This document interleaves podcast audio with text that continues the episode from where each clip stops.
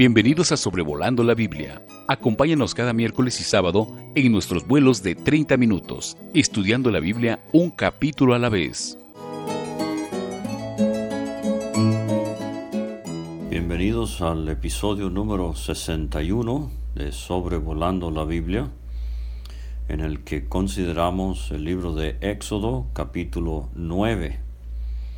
Estamos considerando las plagas que Dios trajo como juicios divinos sobre la tierra de Egipto. De hecho, la primera mitad del Éxodo se caracteriza por las diez plagas y vamos a ver que la segunda mitad del Éxodo se caracteriza por las, los diez mandamientos. Entonces hemos visto ya la plaga de cómo el Nilo fue convertido en sangre y después cómo las ranas invadieron las recámaras de los egipcios y luego cómo del polvo de la tierra Dios hizo piojos y vinieron también las moscas molestísimas. En el capítulo 9 de Éxodo vamos a considerar plaga número 5 en donde tenemos la muerte causada por una plaga en el ganado. Tenemos úlceras, plaga número 6, y vamos a considerar también la plaga del granizo. Eh, hemos visto que estas 10 plagas se narran como si fuera en ciclos de tres. Sangre, ranas, piojos. El segundo ciclo, moscas, muerte del ganado, úlceras, el tercer ciclo, granizo, langostas y tinieblas, y la décima plaga, clase aparte, la muerte del primogénito. Tenemos algo similar en el libro de Apocalipsis, con tres ciclos de juicios que Dios traerá sobre el mundo de la tribulación. El primer ciclo de juicios sería los sellos. Luego vienen los juicios de las trompetas. Luego vienen los juicios de las copas. Y entonces Dios introducirá al mundo a la venida del Señor Jesucristo, su Hijo unigénito. Y así como sucedió en Egipto, eh, así también en las en los juicios del Apocalipsis. Eh, vamos a ver en estas plagas, eh, por ejemplo, en nuestro capítulo 9 de Éxodo, cómo la plaga del granizo se detalla eh, bastante y tiene resultados muy devastadores. Y así también las langostas, luego tinieblas muy densas y finalmente donde Dios eh, toca el corazón del faraón con la muerte de su hijo y de todo primogénito en Egipto. O sea, la intensidad, la gravedad de las plagas aumentan eh, conforme vamos llegando hacia el final y así sucede en el Apocalipsis. Las copas describen juicios de dimensiones gravísimas sobre la tierra que dejarán a este pobre mundo eh, diezmado, tanto de población como de naturaleza que hoy conocemos. Y todo esto, tanto en Egipto como en el mundo de la tribulación, debido a la necedad, al pecado, a la incredulidad de los hombres. Entonces vamos eh, con el capítulo 9 tenemos en los versículos 1 a 7 la plaga en el ganado y tenemos también en los versículos 8 a 12 la plaga de las úlceras y tenemos al final en los versículos 17 a 35 la plaga del granizo. Y como he mencionado son las plagas 5, eh, 6 y 7 respectivamente. Entonces dice el versículo 1 en cuanto a la plaga de la muerte del ganado, entonces Jehová dijo a Moisés, entra a la presencia de Faraón. Hemos visto que eh, la primera plaga de cada ciclo hasta ahora, eh, Dios le dice a Moisés que vaya al río para encontrarse con Faraón. Eh, en la segunda de cada ciclo, Dios le dice, entra a la presencia, al palacio de Faraón y dile. Y hemos visto esta expresión ya, Jehová, el Dios de los hebreos, como si fuera resaltando la oposición de Dios y Satanás, la oposición de Faraón y Moisés, la oposición de los egipcios y los hebreos. Jehová el Dios de los hebreos dice así, deja ir a mi pueblo para que me sirva. Siete veces a Faraón se le va a decir muy directamente, claramente, qué es lo que quiera Dios, qué es lo que quiere Dios, que deje ir a su pueblo su primogénito. Porque si no lo quieres dejar ir y lo detienes aún, he aquí, la mano de Jehová estará sobre tus ganados que están en el campo, caballos, asnos, camellos, vacas, ovejas, con plaga gravísima. Ahora esta expresión, la mano de Jehová estará sobre tus ganados. Eh, deberíamos eh, repasar de nuevo el hecho de que cada una de las plagas eh, concierne algo natural, pero llevado a un término extremo por la mano de Dios. Por ejemplo, en el caso de el río Nilo y sus aguas convertidas en sangre. Ahora esto se ve alrededor del mundo. El que le habla tuvo la dicha de pasar unos días durante su luna de miel en el Parque Nacional Canaima, en el estado Bolívar, en Venezuela. Y una cosa que nos llamó muchísimo la atención es el color rojo de el agua en el río.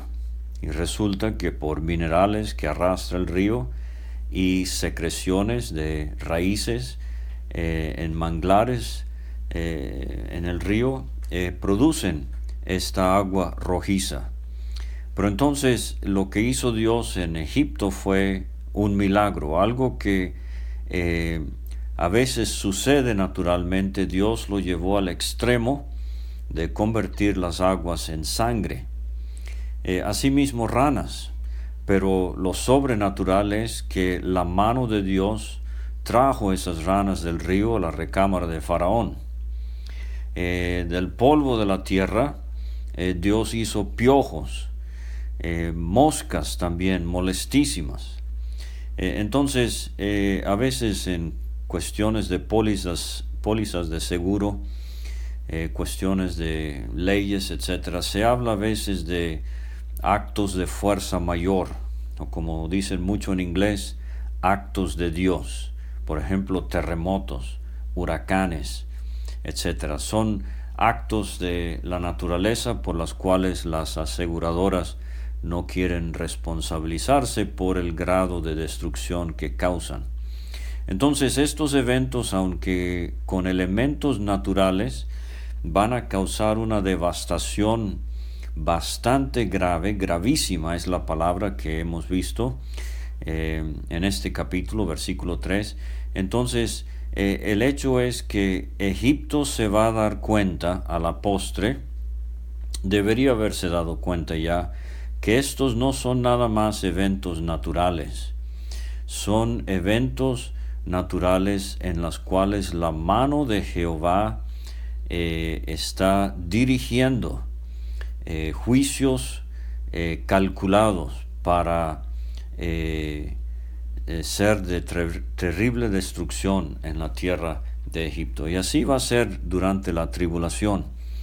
Y es obvio el paralelo. Durante la tribulación, eh, los grandes terremotos, por ejemplo, tres veces en el libro de Apocalipsis, eh, granizo cayendo del cielo, peso de 34 kilos, la devastación va a dejar obvio que ya no es nada más un desastre natural, es Dios interviniendo directamente en los asuntos de los hombres. Y eso es a lo que nos referimos cuando la Biblia habla del día de Jehová. Ahorita Dios parece estar ausente o distante, aunque no lo está, pero durante la tribulación Él va a intervenir directamente en juicio, eh, en el milenio también. Pero entonces dice, la mano de Jehová estará sobre tus ganados que están en el campo. Quiero que note esa expresión. Van a morir los animales en el campo. Y aquí veo eh, a Dios afectando el sistema de comunicación y transporte, caballos, asnos, camellos, y también eh, estas vacas y ovejas que obviamente eh, producen y suplen eh, mucho para la vestimenta y, la alimentación. y entonces ya con el Nilo, neutralizado, con lo de la sangre, mueren los peces, con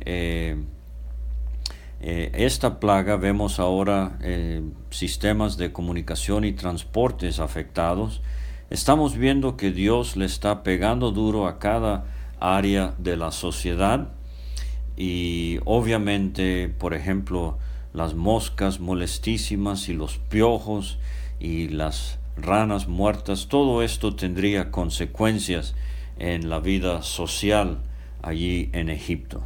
Ahora, esta plaga gravísima sobre el ganado ha llevado a muchos eruditos a pensar que es el anthrax, del cual escuchamos mucho en los ataques bioterroristas del 2001, cuando alguien diseminaba anthrax por medio del correo en Estados Unidos y llegaron a morir cinco personas, 22 se enfermaron.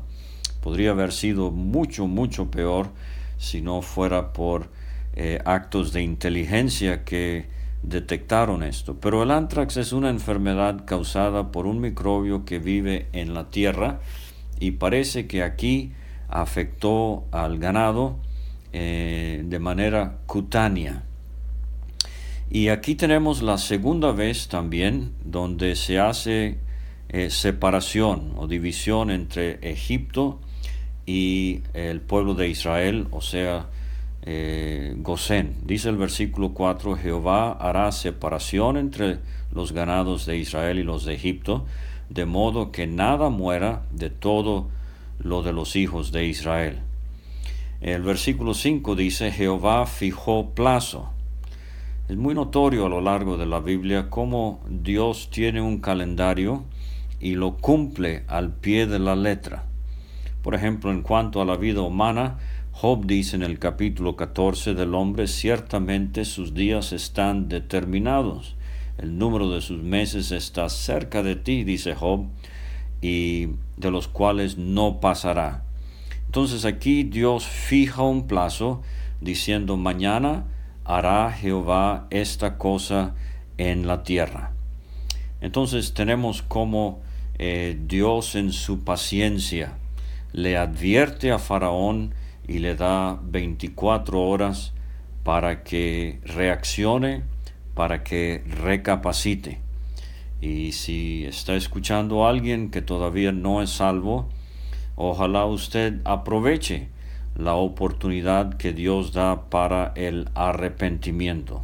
Buscad a Jehová mientras puede ser hallado, dice Isaías, llamadle en tanto que está cercano. Deje limpio su camino y el hombre inicuo sus pensamientos y vuélvase a Jehová, al Dios nuestro, el cual será amplio en perdonar.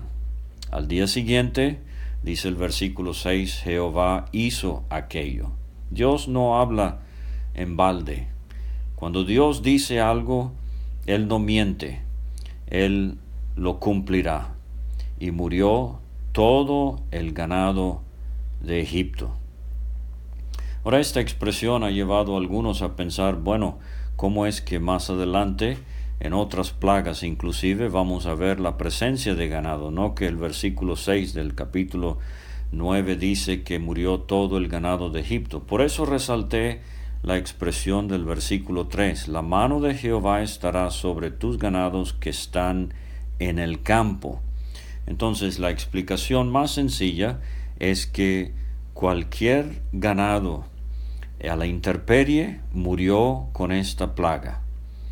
Eh, pero vemos no solamente cómo Dios dirige la plaga sobre el ganado que está en el campo en Egipto, pero también preservó el ganado de los israelitas, ya sea que estuviese ese ganado en el campo o bajo techo. Pero dice que de el ganado de los hijos de Israel no murió uno. Y esto es algo que vemos, por ejemplo, también en el libro de Amós, capítulo 4, donde Dios puede dirigir muy precisamente, con la precisión de un rayo láser, podríamos decir, eh, Dios dirige sus juicios. ¿Para qué? Para que Faraón y los egipcios se den cuenta, estos no son tempestades comunes, estas no son plagas que hemos conocido que afectan en general. No, no, esto es Dios usando algo, repito, eh, ya existente en la naturaleza, pero dirigiéndolo muy precisamente como juicio. Y entonces eh, una gravísima pestilencia eh, es lo que les da a, a estos animales. La palabra en hebreo tiene el sentido de una enfermedad fatal, como hemos visto. Y esto eh, nada más imagínese el, dios egipcio Ator, eh, bueno, una diosa que tenía cabeza de vaca y todas esas vacas muertas en el campo. O el dios Apis, que ya hemos visto en relación al Nilo, er, era un dios que se representaba con un toro. Y fíjese, todos los toros postrados en el campo, muertos. Y cómo sería un golpe duro a la religión egipcia ver que sus dioses, eh, vacas, cabras, carneros, toros, no, no pudieron hacer absolutamente nada para proteger a los egipcios de esta plaga. Lo que se está viendo obviamente es la superioridad del Dios de los hebreos, Jehová, sobre eh, los dioses falsos de los egipcios. Entonces Faraón envió, y aquí que del ganado de los, hijos de Israel no había muerto uno. Y en vez de recapacitar y decir, no, pues esto no es casualidad, esto es de Dios, ¿qué hace Faraón? Termina plaga, eh, la, termina la plaga número 5 y dice, más el corazón de Faraón se endureció y no dejó ir al pueblo. Y hemos visto ya que Faraón endurece, se hace insensible, eh, se le cauteriza la conciencia, eh, más y más duro, a pesar de eh, la voz de Dios claramente hablándole a él y a su pueblo. Ahora versículos 8 a 12 tenemos la plaga número 6, la plaga de las úlceras. Y si con la muerte del ganado Dios dio advertencia de un día para otro, llama la atención que en esta plaga, como en otras algunas, eh, no hay advertencia. Y esto me recuerda del libro de Proverbios 29, versículo 1, donde el sabio dice, el hombre que reprendido endurece la cerviz, de repente será quebrantado y no habrá para él medicina. ¿Y cuántos han muerto súbitamente? Estaban bien, tenían salud, todo iba a viento en popa y de repente fueron quebrantados. Por eso la urgencia, eh, volvemos al libro de Amós capítulo 4 versículo 12, prepárate para venir al encuentro de tu Dios. Y Jehová le dice a Moisés y Aarón, tomad puñados de ceniza de un horno, y la esparcirá Moisés hacia el cielo delante de Faraón. Ahora sí, eh, la plaga del ganado venía de un microbio de la tierra, eh, aquí con la ceniza eh, esparcida hacia el aire, esto parece ser un, un tipo de microbio, bacteria o virus que está en el aire. Y no es eso lo que estamos padeciendo ahorita en el 2021. Eh, aquí estoy el 13 de abril del 2021 en esta interminable cuarentena con sus precauciones y la pandemia que azota al mundo por algo invisible que está en el aire y que nos está causando tanto temor y tanta enfermedad y muerte. Ahora, eh, vendrá a ser polvo sobre toda la tierra de Egipto y producirá sarpullido con úlceras en los hombres y en las bestias por todo el país de Egipto. Eh, entonces tomaron ceniza del horno, se pusieron delante de Faraón para que él lo viera, y la esparció Moisés hacia el cielo. No siempre se usaba la vara, eh, a veces como aquí, simplemente puñados de ceniza esparcidas hacia el cielo. Hubo sarpullido que produjo úlceras tanto en los hombres como en las bestias. Entonces ahora, eh, a la luz de eh, la plaga anterior, las bestias que habían sido resguardadas bajo techo, ahora eh, también son afectadas estas, aunque se les preservó la vida por no estar en el campo, ahora tienen estas úlceras, igual que los hombres. O sea, vemos que ya de pasar de plagas molestas como las moscas o las ranas o el río eh, y la molestia de tener que cavar pozos para sacar agua, estamos viendo plagas ahora que están eh, afectando severamente eh, y no son tanto molestas, sino pestilentes y afecta a los hombres y a las bestias. estas úlceras eran como unos abscesos, una inflamación de la piel que formaban eh, pústulas, furúnculos. Eh, el libro de Job, por ejemplo, eh, es posiblemente que Job padecía algo así. Y esto nos hace pensar, como vamos a ver en un momento, los hechiceros ya no pueden estar delante de, Moisés a causa del sarpullido.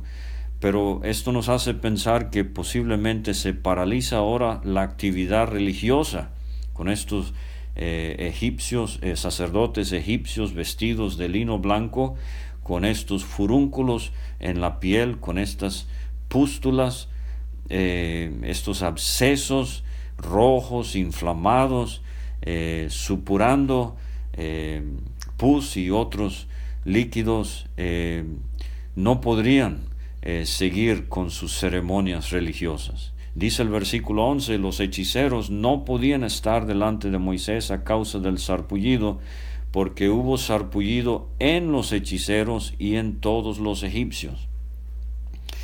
Ahora, estos hechiceros eh, son mencionados en 2 Timoteo 3, versículo 8, eh, por el apóstol Pablo, Janes y Jambres que resistieron a Moisés. Estos eran obviamente los cabecillas, los líderes de los hechiceros, Janes y Jambres, pero aquí es donde ya no los vamos a volver a ver. Los vimos eh, cuando Moisés hizo la señal de la vara convirtiéndose en serpiente. Los vimos, por ejemplo, cuando ellos pudieron hacer que el agua del Nilo se convirtiera en sangre. Eh, pudieron guiar ranas del río hasta, los, hasta las casas de los egipcios, pero cuando vieron el polvo convertido en piojos, ellos dijeron, dedo de Dios es este, reconocieron eh, un poder divino superior al que ellos tenían y ahora ya no pueden estar delante de Moisés. También llenos de sarpullido, con úlceras, eh, obviamente avergonzados de que no podían hacer nada, sus dioses eran ineficaces para revertir estos problemas de salud. Eh, desaparecen ahora estos hechiceros de la escena y de ahora en adelante ya no los vamos a ver. Pero dice el versículo 12, pero Jehová endureció el corazón de Faraón y no los oyó como Jehová lo había dicho a Moisés. Ahora esta es la primera vez de otras eh, siete expresiones en donde no es Faraón el que endurece su corazón, sino que Jehová endurece el corazón de Faraón. ¿Qué estaba haciendo Dios? Dios estaba dándole a Faraón lo que él había escogido como estilo de vida. Y esto es una advertencia sumamente solemne a aquellos que rechazan el Evangelio una y otra y otra vez. Yo voy a seguir predicándole. Yo no sé si usted va a ser salvo o no, pero eh, llega el momento cuando Dios, como si fuera, le dice a una persona, eso es lo que quieres, eso es lo que tendrás.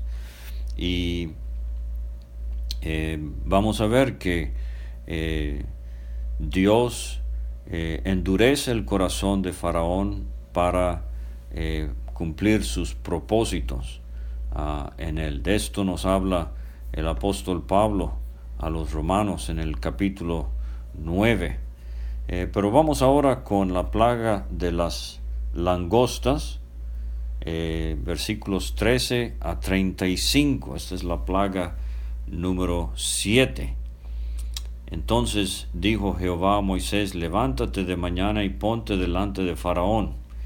Eh, entonces aquí estamos otra vez al principio de otro ciclo de plagas 7, 8 y 9 y por eso como con las plagas 1 y 4, ahora la plaga 7, Dios le dice a Moisés que se vaya a, poner delante de Faraón en la mañana. Y dile, Jehová, el Dios de los hebreos, dice así, deja ir a mi pueblo para que me sirva, porque yo enviaré esta vez todas mis plagas a tu corazón. Entonces, eh, vemos esta idea eh, que se va acrecentando, se va agravando la situación, ya no es la plaga sobre el ganado, ahora es la plaga a su corazón, sobre tus siervos, tu pueblo, para que entiendas que no hay otro como yo en la tierra, porque yo extenderé mi mano para herirte a ti, a tu pueblo de plaga, y serás quitado de la tierra. Aquí está eh, Moisés de parte de Dios diciéndole muy claramente a Faraón, tu necedad, tu incredulidad, tu dureza de corazón te va a costar la vida. Y Pablo dice, como mencionaba en Romanos 9, versículos 14 a 16, ¿qué pues diremos? Ah, ¿Hay injusticia en Dios? En ninguna manera. Pues a Moisés dice, tendré misericordia del que yo tenga misericordia y me compadeceré del que yo me compadezca.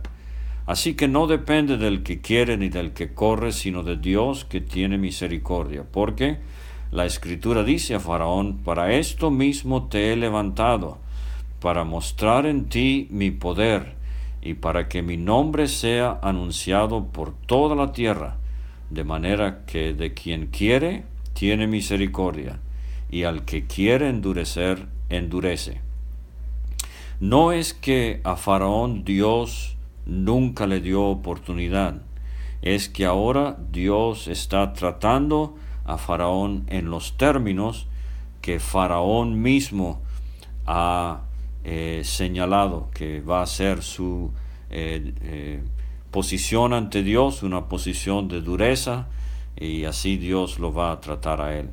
Y esto lo vemos cuando llegamos al libro de Josué, eh, cómo Dios usó a Faraón para mostrar su poder, porque Raab, por ejemplo, ella le dijo a los dos espías, Jehová vuestro Dios es Dios arriba en los cielos y abajo en la tierra. O sea, estas noticias de las maravillas que hizo Dios en Egipto, lo que hizo con el mar eh, cuando salieron, eh, cuando Dios redimió a su pueblo, esto se empezó a esparcir por todo el mundo de ese entonces y Dios se glorificó en lo que hizo con Faraón a pesar de que a Faraón le costaría obviamente su vida y su destino eterno.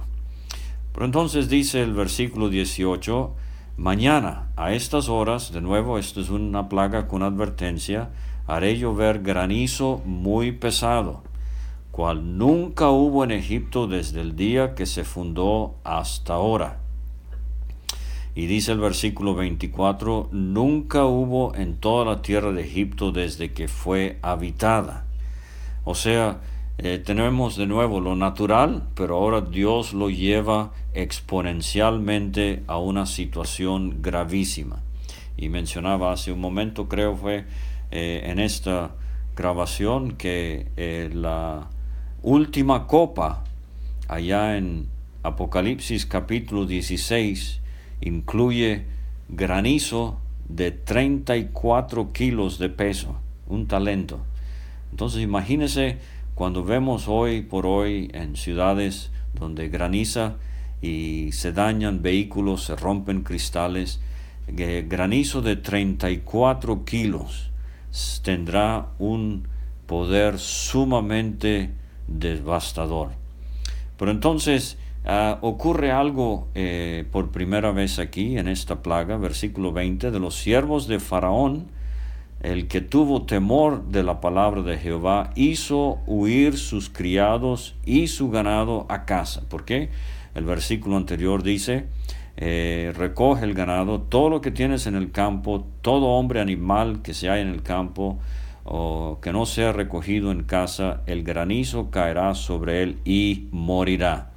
Mas el que no puso en su corazón la palabra de Jehová, dejó sus criados y sus ganados en el campo. Así el día de hoy hay los que escuchan, eh, soldados prevenidos, que no caen vencidos, pero hay otros que hacen caso omiso y siguen adelante como si fuera y sufren las terribles consecuencias. Entonces Jehová le dice a Moisés, extiende tu mano hacia el cielo para que venga granizo en toda la tierra de Egipto sobre los hombres, bestias, sobre toda hierba del campo en el país de Egipto. Moisés extendió su vara, aquí tenemos la vara de nuevo, a veces la usa Aarón, Quizás Aarón tenía su propia vara, aquí Moisés extiende su vara al cielo y Jehová hizo tronar y granizar, el fuego se descargó sobre la tierra, rayos, y Jehová hizo llover granizo sobre la tierra de Egipto. Hubo pues granizo, fuego mezclado en el granizo, tan grande cuando nunca lo hubo eh, de la tierra de Egipto. Egipto es uno de los países más antiguos sobre el planeta y Aquí vemos algo que está ocurriendo que jamás se había visto antes. Eh, así va a ser durante la tribulación, lamentablemente. Y aquel granizo hirió en toda la tierra de Egipto todo lo que estaba en el campo, hombres, bestias. Eh, destrozó el granizo toda la hierba del campo y desgajó todos los árboles del país. Entonces no hay peces, eh, no hay ganado, mucho ganado ha muerto. Ahora los árboles, no hay frutas. Entonces fíjese la, la, devastación general y total. Solamente en la tierra de Gosén, donde estaban los hijos de Israel, no hubo granizo. Entonces Faraón envió a llamar a Moisés y Aarón y les dijo, he pecado esta vez, Jehová es justo y yo y mi pueblo impíos. Parece haberse arrepentido. ¿Usted cree? He pecado esta vez. Absolutamente no. Este es un arrepentimiento falso. Dice Faraón, orad a Jehová para que cesen los truenos de Dios y el granizo, y os dejaré ir y no os detendréis más. Le respondió Moisés, tan pronto salga yo de la ciudad, extenderé mis manos a Jehová, y los truenos cesarán y no habrá más granizo, para que sepas que Jehová, eh, que de Jehová es la tierra. Pero yo sé que ni tú ni tus siervos temeréis todavía la presencia de Jehová Dios. Moisés detecta que este supuesto arrepentimiento, esta supuesta confesión de Faraón es en falso. Él no tenía la raíz del asunto. Mucho cuidado con un arrepentimiento superficial, un arrepentimiento falso. Dios quiere que el arrepentimiento sea profundo, que sea genuino. Pero Faraón dice, esta vez he pecado nada más para quitarse esta plaga de encima, pero siguió rechazando. El lino, la cebada fueron destrozados. Eh, dice el trigo y el centeno no fueron destrozados, pero eso lo vamos a ver en la siguiente plaga. Y salido Moisés de la presencia de Faraón, fuera de la ciudad, extendió sus manos a Jehová, cesaron los truenos y el granizo y la lluvia no cayó más sobre la tierra. Y Faraón, viendo Faraón que la lluvia había cesado y el granizo y los truenos, se obstinó en pecar y endurecieron su corazón él y sus siervos. Y el corazón de Faraón se endureció y no dejó ir a los pueblos, a, los hijos de Israel como Jehová lo había predicho, lo había dicho por medio de Moisés. Entonces ahí tiene eh, estas plagas 5, 6 y 7. La muerte del ganado, las úlceras y eh, las, eh, el granizo. Y nos vemos pronto en la siguiente transmisión. Gracias por escuchar este estudio. Escríbenos a sobrevolando la Biblia gmail.com. Visita nuestra página www.graciamasgracia.com. Hasta la próxima.